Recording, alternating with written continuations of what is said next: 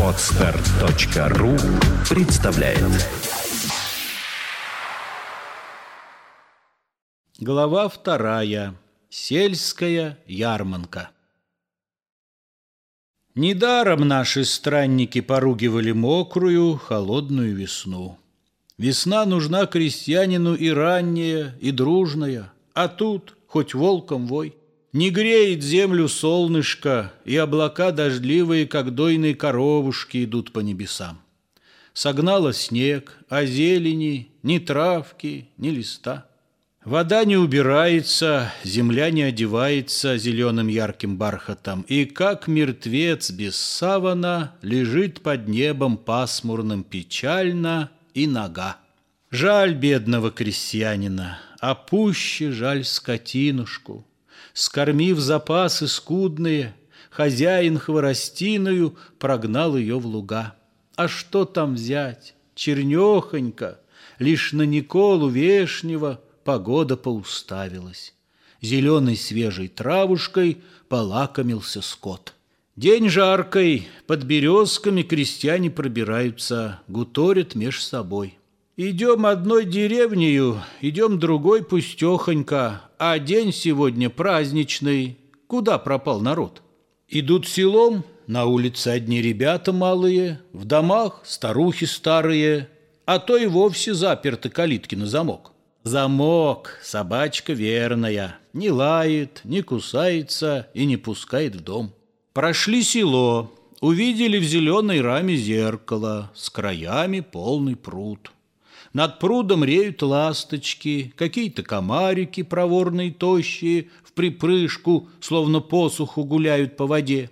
По берегам в ракитники коростели скрипят. На длинном шатком плотике с вальком поповна толстая стоит, как сток подщипанный, подтыкавший подол. На этом же на плотике спит уточка с утятами. Чу, лошадиный храп. Крестьяне разом глянули и над водой увидели две головы, мужицкую, курчавую и смуглую, с серьгой, мигало солнышко на белой той серьге, другую, лошадиную, с веревкой сажень в пять.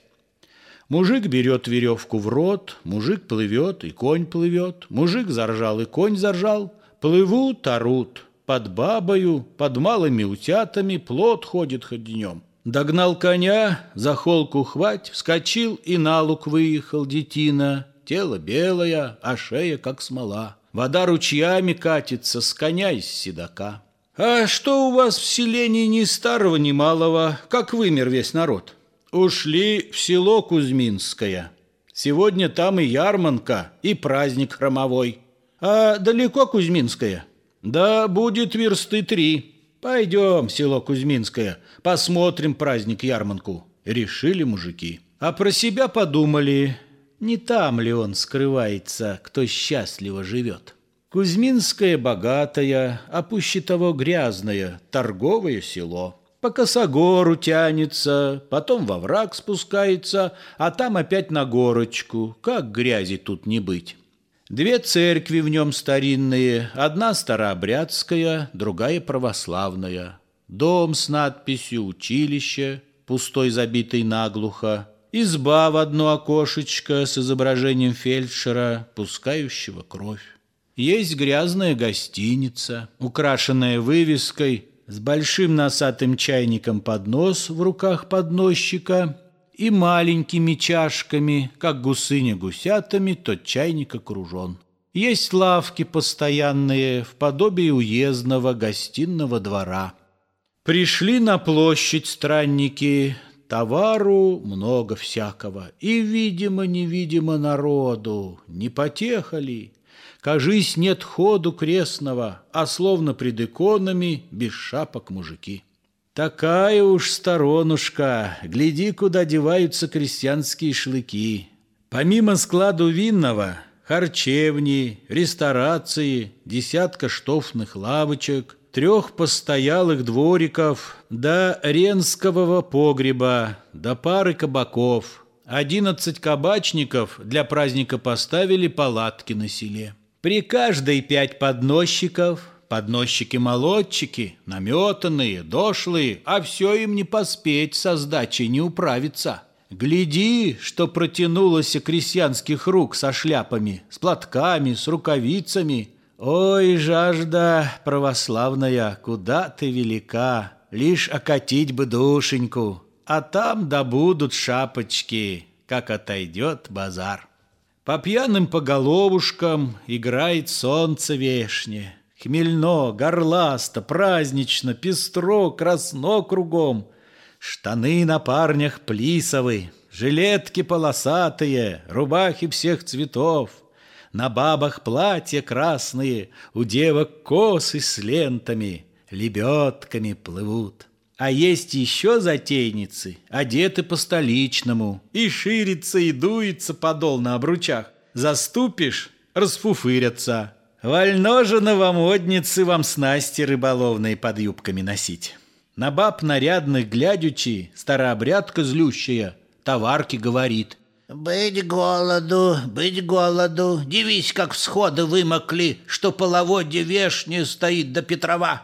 С тех пор, как бабы начали рядиться в ситцы красные, леса не подымаются, а хлеба хоть не сей». Да чем же ситцы красные тут провинились, матушка? Ума не приложу. А ситцы те французские, собачьей кровью крашеные. Ну, поняла теперь?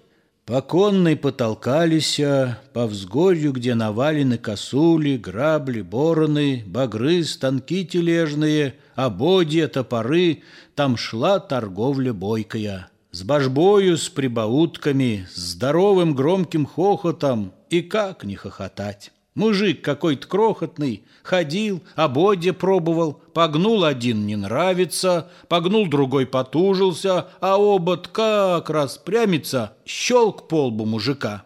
Мужик ревет под ободом. «Вязовою дубиною!» — ругает драчуна. Другой приехал с разной поделкой деревянную и вывалил весь воз. Пьяненок! Ось сломалась, и стал ее уделывать. Топор сломал, раздумался мужик над топором, бронит его, корит его, как будто дело делает. «Подлец ты! Не топор! Пустую службу плевую и тут не сослужил. Всю жизнь свою ты кланялся, а ласков не бывал». Пошли по лавкам странники, любуются платочками, ивановскими ситцами, шлиями, новой обувью, изделием кимряков. У той сапожной лавочки опять смеются странники.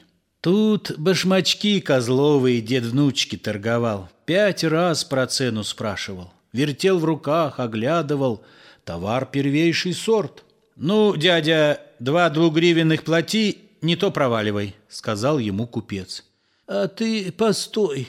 Любуется старик ботинкой крохотной, такую держит речь. «Мне зять плевать, и дочь смолчит, жена плевать, пускай ворчит, а внучку жаль. Повесилась на шее ягоза».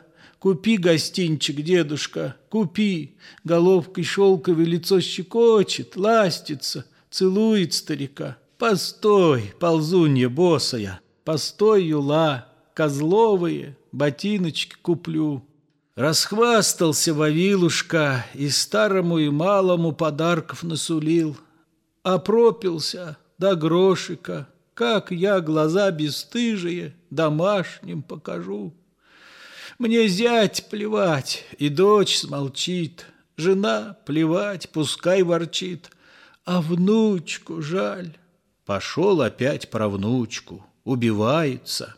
Народ собрался, слушает, не смеючись, жалеючи. Случись работой, хлебушком ему бы помогли, а вынуть два двугривенных, так сам ни с чем останешься. Да был тут человек, Павлуша Веретенников. Какого роду звания не знали мужики, однако звали барином. Гораст он был болясничать, носил рубаху красную, поддевочку суконную, смазные сапоги, пел складно песни русские и слушать их любил. Его видали многие на постоялых двориках, в корчевнях, в кабаках. Так он Вавилу выручил, купил ему ботиночки. Вавила их схватил и был таков. На радости спасибо даже барину забыл сказать старик. Зато крестьяне прочие так были разутешены, так рады, словно каждого он подарил рублем. Была тут также лавочка с картинами и книгами. А фени запасались своим товаром в ней. «А генералов надобно?» – спросил их купчик выжига. «И генералов дай, да только ты по совести, чтоб были настоящие, потолще, погрозней». «Чудные, как вы смотрите», — сказал купец с усмешкой. «Тут дело не в комплекции, а в чем же? Шутишь, друг? Дрянь, что ли, сбыть желательно? А мы куда с ней денемся? Шалишь. Перед крестьянином все генералы равные, как шишки на ели. Чтобы продать плюгавого, попасть на доку надобно, а толстого да грозного я всякому всучу. Давай больших, осанистых, грудь с гору, глаз на выкате, да чтобы больше звезд. А статских не желаете? Ну вот еще со статскими. Однако взяли дешево какого-то сановника за брюхо с бочку винную и за семнадцать звезд. Купец со всем почтением, что любо, тем и подчует. С первый вор. Спустил по сотне блюхера, архимандрита Фотия, разбойника Сипко. Сбыл книги Шут Балакирев и английский милорд. Легли в коробку книжечки, пошли гулять портретики по царству всероссийскому, пока месть не пристроится в крестьянской летней горенке, на невысокой стеночке, черт знает для чего. Эх, эх, придет ли времечко, когда, приди, желанная, дадут понять крестьянину, что рось портрет портретику, что книга книги рось, когда мужик не Блюхера и не милорда глупого, Белинского и Гоголя с базара понесет.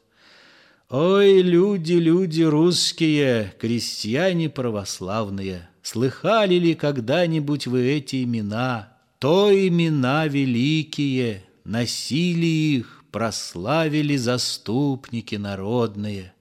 Вот вам бы их портретики, повесить в ваших горенках, их книги прочитать. И рад бы в рай, да дверь-то где? Такая речь врывается в ловчонку неожиданно.